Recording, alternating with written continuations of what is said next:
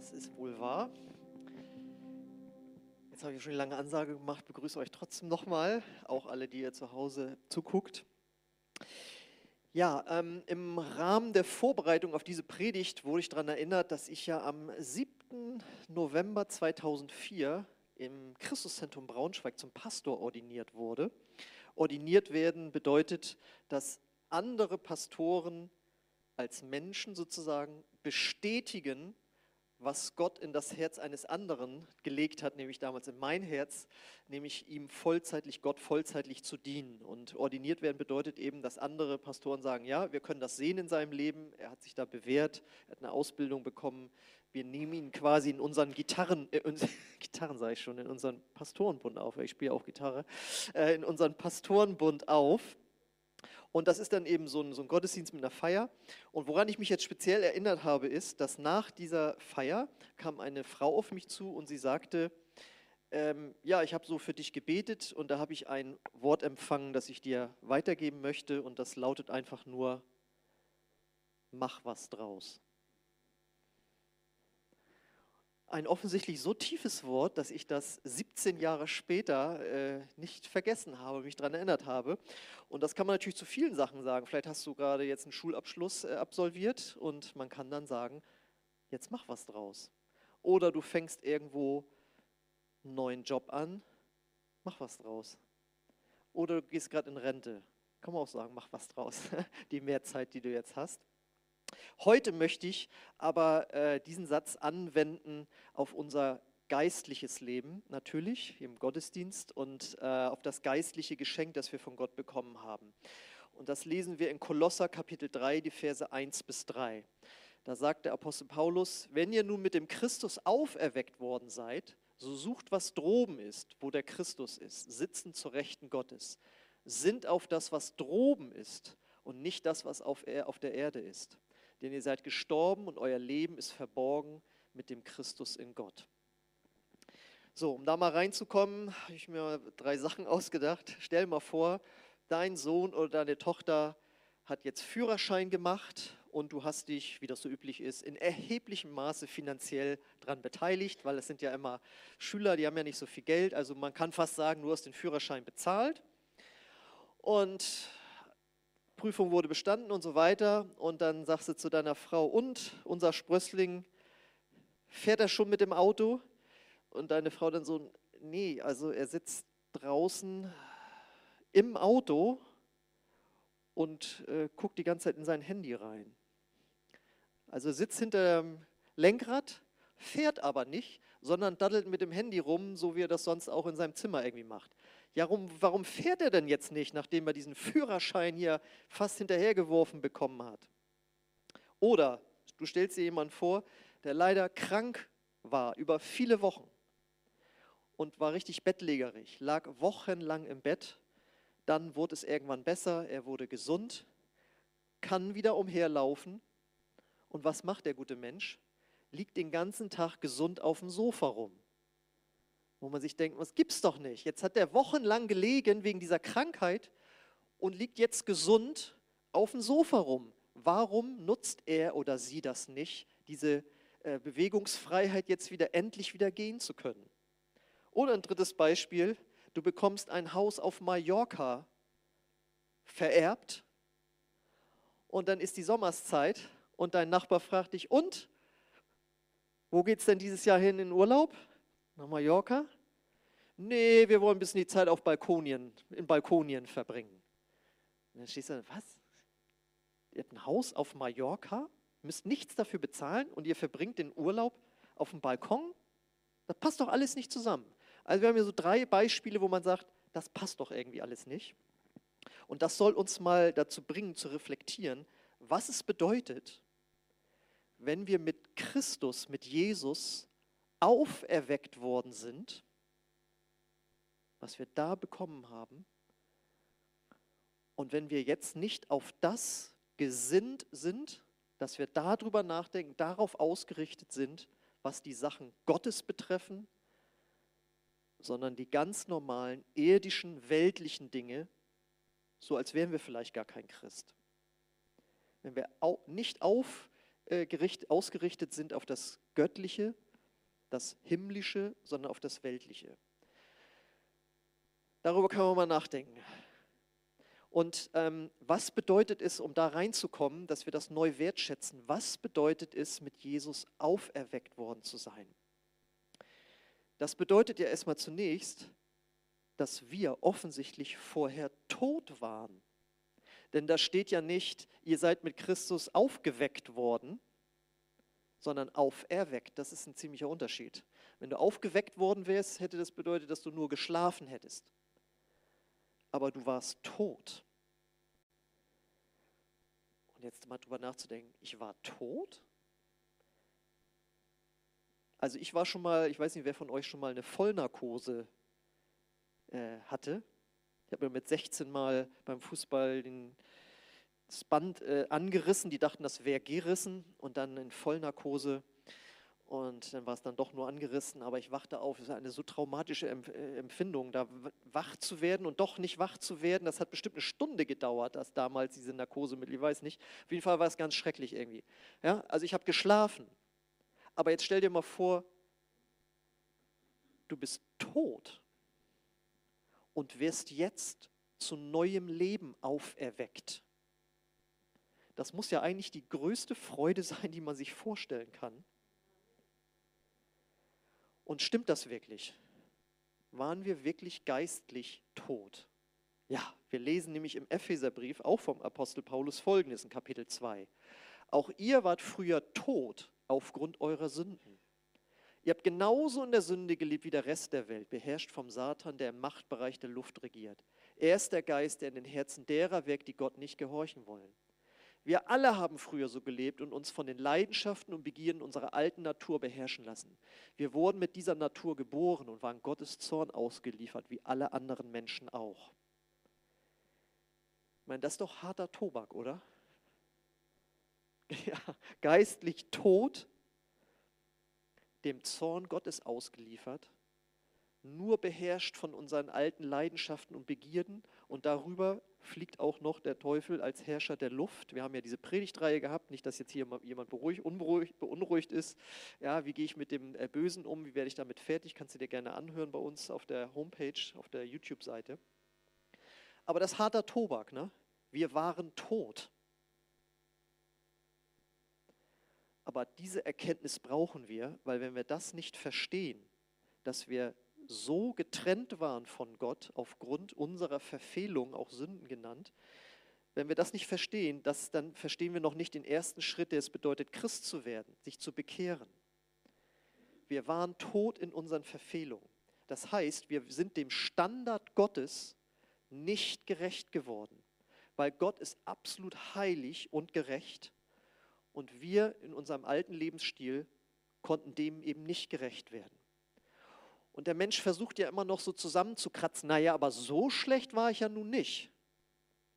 Ich habe Menschen geholfen, ich habe gespendet, habe nichts geklaut. Ja, aber hast du noch nie gelogen? Naja, diese eine Lüge damals.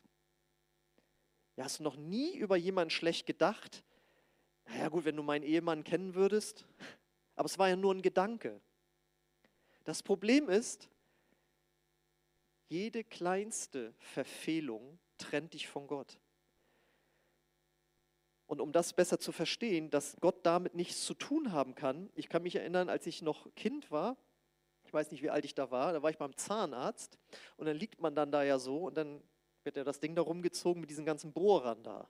Und die waren dann alle vor mir aufgereiht und irgendwie dachte ich so, wollte ich doch mal so ein Ding anfassen. Und habe ich auf die Bohrspitze da einmal so raufgetippt, um das mal zu berühren. Und die Zahnarzthelferin war natürlich ein bisschen entnervt oh, und musste das Ding dann ja abschrauben und was Neues raufschrauben, weil einmal darauf gefasst zu haben, verunreinigt ja diese Spitze schon. Und wenn ich dann nicht, die haben ja da mehrere Bohrer zur Auswahl, wenn ich vielleicht jetzt nicht mit diesem Einbohrer da äh, was gemacht worden wäre. Aber der nach mir, glaube ich, hat ein großes Interesse daran, dass diese Bohrspitze nochmal ausgetauscht wird, damit meine Bakterien nicht in seine Zahnfüllung irgendwie reinkommen. Da haben wir großes Verständnis für, ne? dass das so geschieht. Und wenn wir das jetzt moralisch gesehen auf Gott übertragen, Gott kann nicht im Himmel akzeptieren, dass auch nur eine kleinste Verfehlung, Sünde, moralisch, unmoralisch eben, äh, in sein Reich hineinkommt. Das heißt, und da wir uns alle verfehlt haben, wir waren tot für Gott, tot für die Dimension des Glaubens. Und das bedeutet, normalerweise würde kein Mensch in den Himmel kommen. Aber jetzt kommt das Evangelium, die frohe Botschaft. Denn in Kapitel 2, Vers 4 bis 5, da sagt Paulus dann, doch, kommt doch noch, oder? Doch Gott ist so barmherzig und liebte uns so sehr, dass er uns, die wir durch unsere Sünden tot waren, mit Christus neues Leben schenkte, als er ihn von den Toten auferweckte. Nur durch die Gnade Gottes seid ihr gerettet worden. Das bedeutet es, von den Toten auferweckt worden zu sein. Jesus starb stellvertretend für uns, sodass wir jetzt frei sozusagen umhergehen können und dass wir von neuem geboren sind in unserem Herzen, lebendig sind für die Dimension Gottes. Gott lebt jetzt in uns, wir können Kontakt mit ihm haben, wir können mit ihm sprechen. Und vielleicht sagst du, das weiß ich schon, das höre ich hier ungefähr jeden zweiten Sonntag. Aber jetzt kommt die große Frage oder die große Aussage der Predigt. Dann mach was draus. Mach was da draus, dass du von den Toten auferweckt worden bist. Ja, was soll ich draus machen? Ja, erstmal kannst du nach der Predigt nach Hause gehen und erstmal eine Runde tanzen. Wo, was machst du denn da? Ja, ich tanze vor Freude darüber, dass ich geistlich tot war und jetzt mit Gott leben kann. Ja, da freut sich die ganze Familie dann ja mit. Also man könnte sagen, der Genesene liegt nicht mehr im Bett, sondern er geht natürlich raus und lebt sein Leben. Der Sohn mit dem Führerschein nutzt die Freiheit und fährt das Auto. Und der Erbe fährt, fliegt natürlich nach Mallorca und nicht, sitzt nicht auf Balkonien rum. Ist doch völlig klar. Und das bedeutet auf uns übertragen, wenn wir wirklich von neuem geboren sind, wenn wir von den Toten auferweckt worden sind, dann nehmen wir Gottes Kraft für uns in Anspruch, für unser Leben und vor allen Dingen, um es anderen Menschen weiterzugeben, indem wir für sie beten, indem wir ihnen von Jesus weitersagen. Wir dienen mit den Gaben, die Gott uns gegeben hat, um seine Gemeinde zu bauen, um Menschen zu helfen und ihm zu dienen. Wir leben nicht mehr aus eigener Kraft, sondern wir leben aus Gottes Kraft. Wir nehmen das alles in Anspruch, Gottes Liebe, Gottes Kraft und lassen das durch uns hinfließen zu anderen Menschen. Das bedeutet es, dass wir zuerst das suchen, was droben ist. Das anzuwenden, was Gott uns gegeben hat. Wir suchen das, was droben ist, also die himmlischen Dinge. Und damit wir uns nicht falsch verstehen, Balkonien ist nicht schlecht. Ein Smartphone ist nicht schlecht. Auf dem Sofa liege ich super gern. Aber das hat alles mal so seinen Platz, seine Zeit. Aber wenn es dann noch was Besseres gibt, dann machen wir das doch, oder? Diese Welt bietet viele interessante Dinge und die sind uns zum Genuss gegeben. Aber die geistlichen Dinge sind noch besser und sie haben einen Vorteil, sie haben einen Ewigkeitswert. Wenn wir uns nach, an Gott orientieren, wenn wir uns auf Gott ausrichten, das, was droben ist, das, was im Himmel ist, das, was jetzt in unserem Herzen ist, denn der Himmel ist ja in unserem Herzen von Gott her, dann bauen wir für die Ewigkeit in unserem Leben. Und das bedeutet, deine Arbeit ist wichtig, deine Familie ist wichtig, Deine Gesundheit ist wichtig und dafür müssen wir alles auch Zeit aufwenden. Aber wenn du das mal zusammenzählst für diese wichtigen Dinge, dann bleibt am Ende des Tages immer noch Zeit über. Rechne das mal aus. Und eigentlich brauchst du noch nicht mal diese freie Zeit. Du kannst, während du mit deiner Familie zusammen bist, während du arbeitest, während du dich um deine Gesundheit kümmerst in irgendeiner Weise, kannst du auf die Dinge ausgerichtet sein, die droben sind. Du kannst ständig im Kontakt mit Gott sein und dort, wo du bist, wo du stehst, wo du sitzt, wo du liegst, kannst du von Gott gebraucht werden, anderen Menschen zum Beispiel zu dienen. Ich kann nur sagen, auch ich war geistlich vorher tot. Dann habe ich ein Dreivierteljahr mich mit dem Glauben beschäftigt. habe mich bekehrt, neues Leben kam in mich rein und ich dachte, jemand zündet innerlich das Licht an. Also ich habe vorher schon echt schönes Leben geführt. Ja, ich sprach gerade gestern mit jemand, wo das mit dem BAföG irgendwie jetzt nicht so richtig hinhaute und wo das dann finanziell eng wird. Und ich weiß noch ganz genau, dass ich ein ganz anständiges BAföG bekommen habe. Ähm, und also ich habe gut gelebt als Student. Ich habe in einer Rockband gespielt. Ich habe in der Diskothek gearbeitet. Das Studium war nicht das Schwerste. Ich habe neue Freunde gewonnen. Also es war wirklich eine ganz tolle Zeit. Aber als ich mich dann mit dem Glauben beschäftigt habe und Gott in mein Herz kam, ich weiß es noch ganz genau, es war, als hätte innerlich jemand das Licht angeschaltet. Auf einmal hatte ich einen Frieden im Herzen. Ich hatte nicht mehr diesen Zwang, jedes Wochenende auf die Piste, weil wenn man da nicht einmal nicht da war, hat man ja da sein Leben nicht gelebt. Dabei kamst du Freitag und Samstag morgens um vier aus der Diskothek und dachtest dir, okay, das soll es jetzt gewesen sein? Ja? Am Anfang war ja MTV noch nicht schlecht, 24 Stunden am Tag Musikvideos zu gucken, aber irgendwann wurde einem das auch überdrüssig. Ja? Also das war schon alles nett, aber das wahre Leben war das nicht. Und als ich Jesus erlebt habe, das war so stark. Und ich weiß noch genau, wie ich ein paar Wochen bevor ich Christ wurde, und da hörte ich bei anderen Christen so zu, da haben die sich die ganze Zeit, ich, es kam immer nur ein Wort vor. Gemeinde, Gemeinde, Gemeinde. Und dachte ich, so was Langweiliges. Was reden die ganze Zeit über die Kirche? Und als Jesus in meinem Herz kam, wusste ich auf einmal, Gemeinde ist der Weg, mit dem Gott diese verlorene Menschheit erreichen möchte, mit der er auch mich erreicht hat. Ja, dann ist ja Gemeinde super wichtig. Und als ich dann noch erfahren habe, dass das der Leib von Jesus ist, der Körper von Jesus, er ist der Kopf und die Gemeinde ist sein Körper, da wusste ich auf einmal, das ist ja super krass. Und ich habe alles, was ich hatte, meine Zeit, mein Geld, meine Kraft, rein investiert, dass dieses Reich Gottes gebaut wird, damit möglichst viele Menschen das gleiche Leben erleben können wie ich. Mir war völlig klar, wenn ich jetzt Christ bin, das muss eine Auswirkung haben. Ich lebe doch jetzt nicht so weiter wie vorher und mache die gleichen Sachen. Ja, ich meine, ich spiele immer noch Gitarre und so, ja, aber auf einmal hatte alles eine andere Gewichtung in meinem Leben. Also wie können wir das konkret machen? Ich habe schon ein paar Sachen gesagt. Es fängt mit unserem Denken an. Worüber denken wir den ganzen Tag nach? Denken wir auch an Gott? Reden wir auch mit ihm? Das muss man sich mal vorstellen. Jesus ist ja dafür gestorben in erster Linie, dass wir Zeit mit Gott verbringen können, dass wir in seiner Nähe sein können. Natürlich dass wir gerettet werden, dass wir in den Himmel kommen. Aber in diesem Leben, dass wir jetzt Kontakt haben können mit Gott, dafür ist er eigentlich gestorben. Und ich als Pastor kann bekennen, es sind, hat auch schon Tage gegeben, wo mir dann irgendwie spät Nachmittag einfiel, ich glaube, ich habe heute noch kein Wort gebetet. Ich habe noch gar nicht Kontakt mit Gott gehabt. Ja, das, das passiert uns. Wir müssen uns immer wieder nach droben äh, ausrichten. Die Frage ist, was nehmen wir in uns auf? Lesen wir sein Wort täglich? Wir werden ja durch die Medien, früher war ja schon Fernsehen, war ja schon ein Ding, ne? aber wenn man sich an das, das Smartphone überlegt, ne? ich habe früher immer gesagt, also wer vormittags schon Fernsehen guckt, dem muss es ja wohl schon sehr, sehr schlecht gehen. ja? Ist ja so wie morgens Kuchen essen, das macht man ja auch nicht. Gewisse Sachen macht man nicht.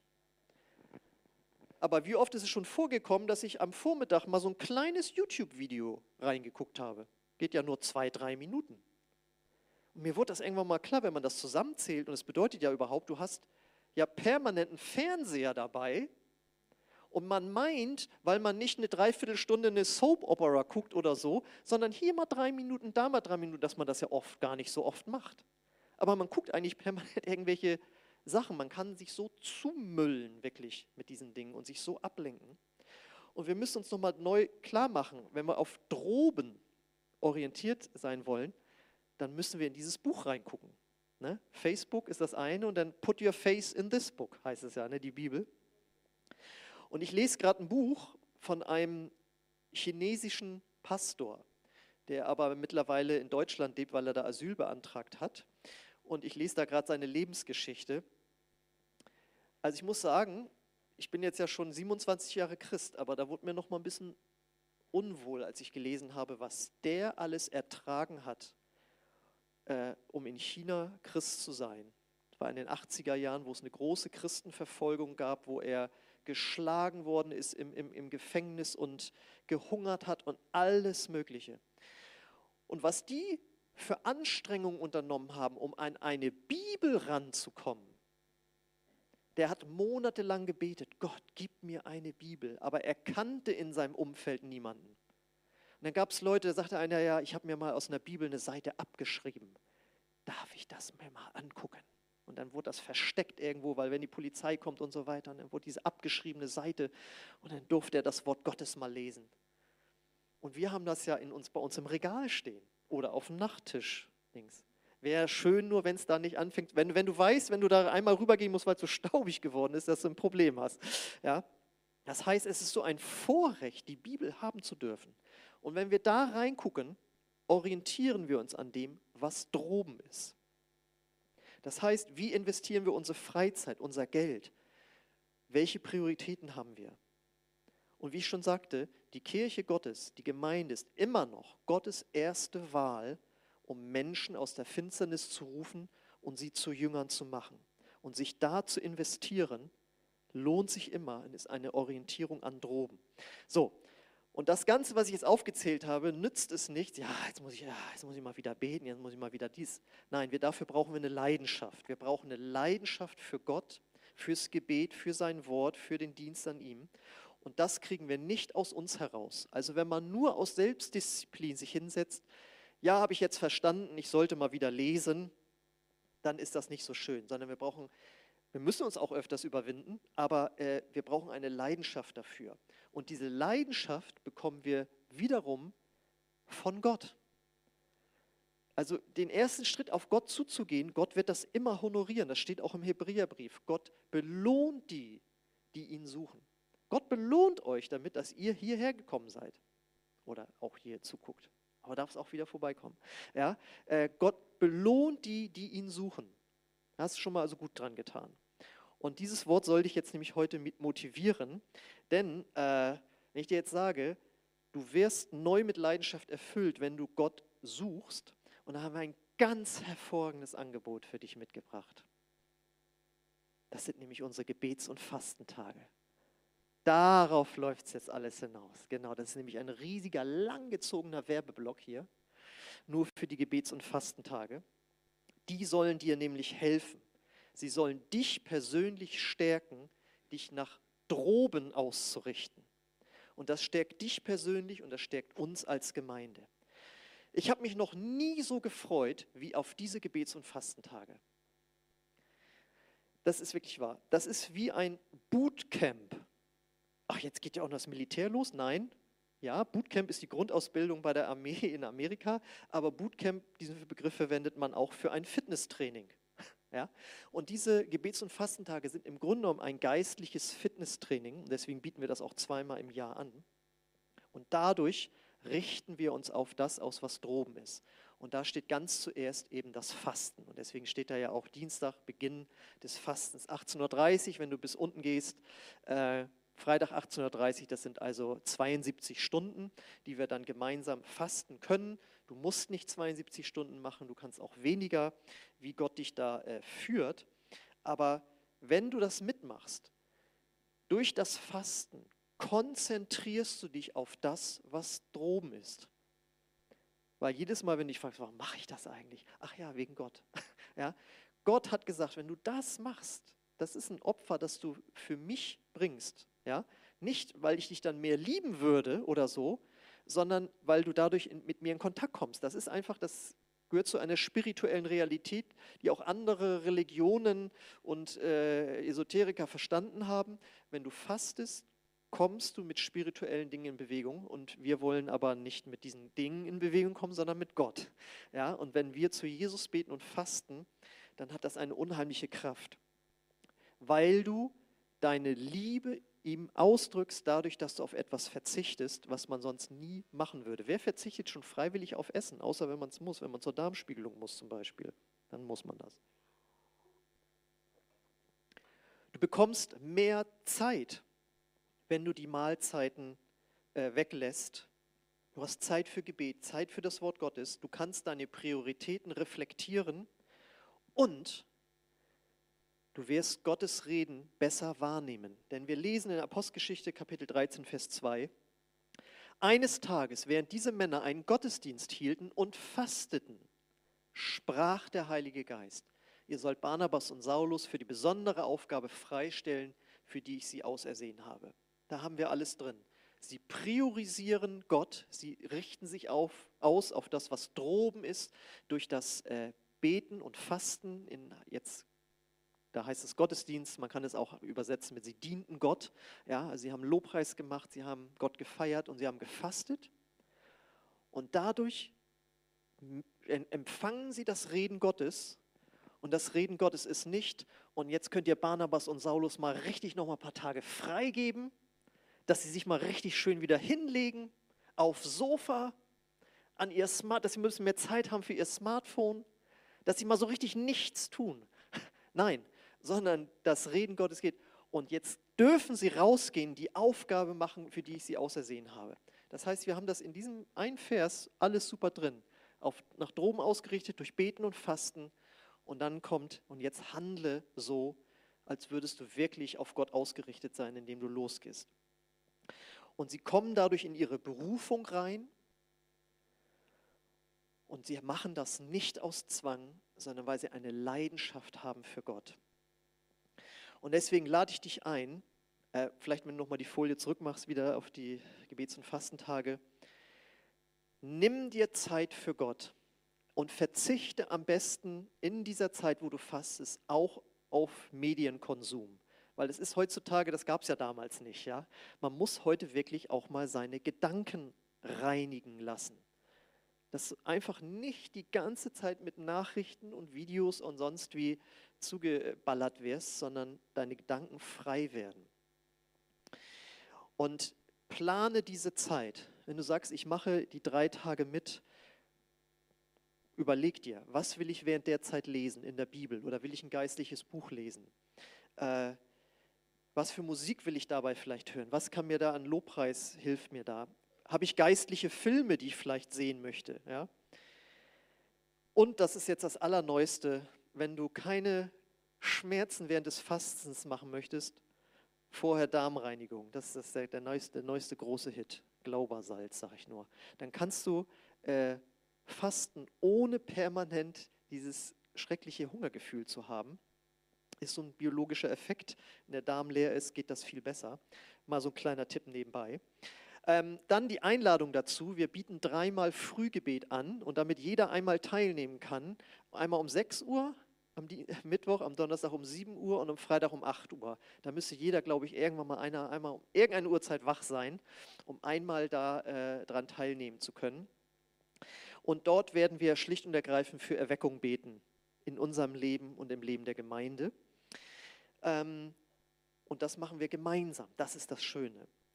Und dann auch als besonderes Highlight werden wir am Mittwoch diesmal nicht irgendwie Gemeindeabend oder so haben, wo es um tausend Infos geht, sondern wir werden einen Gottesdienst haben mit Predigt zum Thema Heiliger Geist. Wir werden den Heiligen Geist einladen und wir werden uns im Geist Gottes dienen lassen und erfrischt werden und neue Leidenschaft bekommen. Das ist ganz klar. Und so dermaßen erfüllt gehen wir dann in den Freitagabend rein, nämlich in den Lobpreisabend, der diesmal von der Jugend äh, ausgeführt werden wird.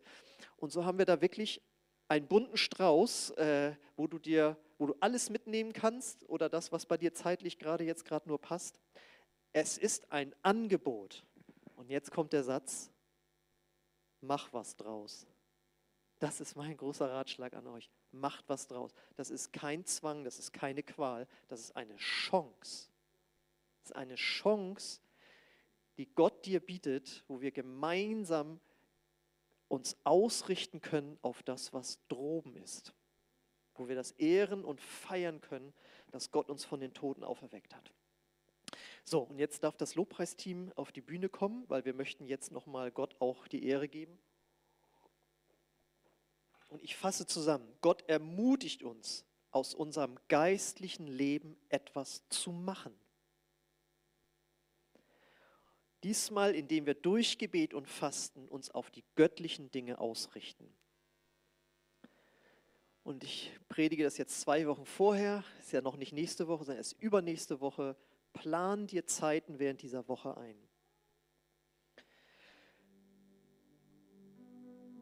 Bereite dich vor, nutze diese Zeiten. Ich möchte gerne für euch beten. Ich lade euch ein, aufzustehen und möchte gerne euch segnen für diese Zeit, die vor euch liegt. Und ich möchte dich, wenn du hier bist oder wenn du zuguckst, auch einladen, diesen Gott, der dich so sehr liebt, dass er für dich gestorben ist, damit du von den Toten auferweckt wirst. Wenn du den noch nicht persönlich kennst, dass du ihn jetzt heute in dein Leben einlädst, dass er kommen kann, dich zu reinigen von deinen Verfehlungen und dir dieses neue Leben geben kann. Ich möchte also erst segne ich euch für diese Zeit und dann möchte ich dich fragen, ob du hier bist und diesen Jesus in dein Leben aufnehmen möchtest. Wenn ja, werde ich dann fragen, ob du deine Hand heben möchtest als äußerliches Zeichen, Jesus innerlich zu empfangen. Und dann beten wir alle gemeinsam zusammen, dass Jesus in dein Herz kommt, in unser Herz ganz neu uns erfrischt. Ja, ich lade dich ein, schließ einfach deine Augen und ich lade dich jetzt ein, Heiliger Geist, dass du kommst und dass du uns ausrichtest neu. Herr, wir geben dir unsere eigenen Wünsche und Gedanken hin, unsere Trägheit und wir wollen uns neu auf dich ausrichten. Komm, Heiliger Geist, und schenk uns neu eine Freude daran, Gott ein Opfer zu bringen in Form von Fasten. Aber nicht, weil wir dann mehr geliebt sind, sondern weil wir dann ihm näher kommen, der den Weg frei gemacht hat. Und ich bete jetzt, Heiliger Geist, dass du zu jedem redest, was diese Gebets- und Fastentage angeht. Wie er oder sie daraus etwas für sich machen kann. Wir wollen aus dem etwas machen, was du uns geschenkt hast, Gott.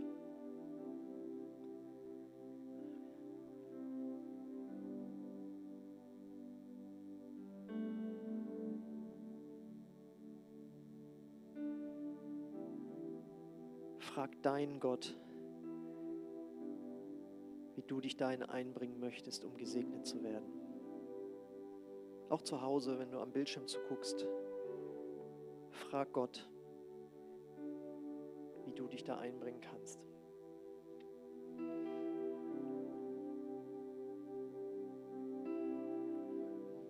Herr, ich bete um Inspiration für ja, Bücher, die man in der Zeit lesen möchte.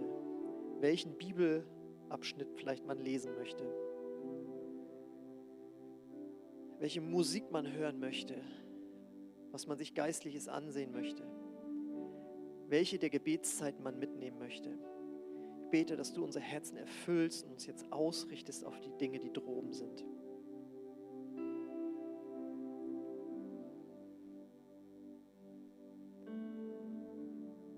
Ich erlade dich ein, dort wirklich eine Entscheidung zu treffen. Und das möchte ich auch tun, wenn ich dich jetzt frage,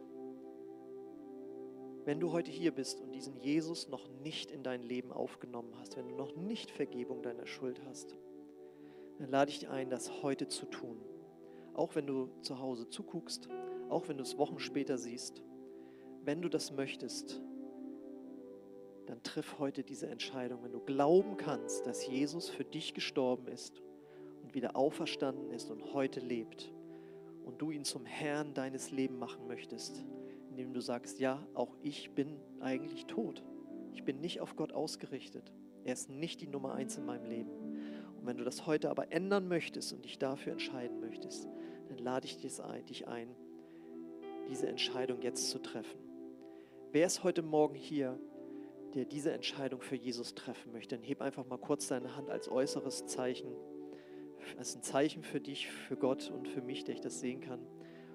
Und äh, dann werden wir gemeinsam mit dir beten. Wer ist hier, der Jesus in sein Leben aufnehmen möchte? Danke, ist noch jemand da, der diese Entscheidung treffen möchte, ja? Auch zu Hause, dann bete jetzt einfach mit. Ich bete das Satz für Satz vor und wir beten das alle hier laut mit. Und wenn das ein Gebet nach deinem Herzen ist, dann lade ich dich ein, das mitzubeten. Jesus, ich komme jetzt zu dir und ich richte mich aus auf dich denn ich glaube, du bist für mich gestorben und du bist auferstanden. Vergib mir meine Schuld. Komm du in mein Herz. Ich will dir nachfolgen. Ich will nicht in meinem alten Leben leben, sondern mich auf das ausrichten, was droben ist. Amen. Amen. Wenn du das von ganzem Herzen mitgebetet hast, dann bist du von neuem geboren worden und ich lade dich ein, dass du dich bei uns meldest per E-Mail oder auch hier nach dem Gottesdienst, wenn du einfach zu mir kommst und dann möchte ich gerne noch mit dir sprechen. Ja, ich würde sagen, dann wollen wir jetzt den Herrn preisen darüber, dass wir, wenn das geschehen ist, von den Toten auferweckt worden sind. Amen.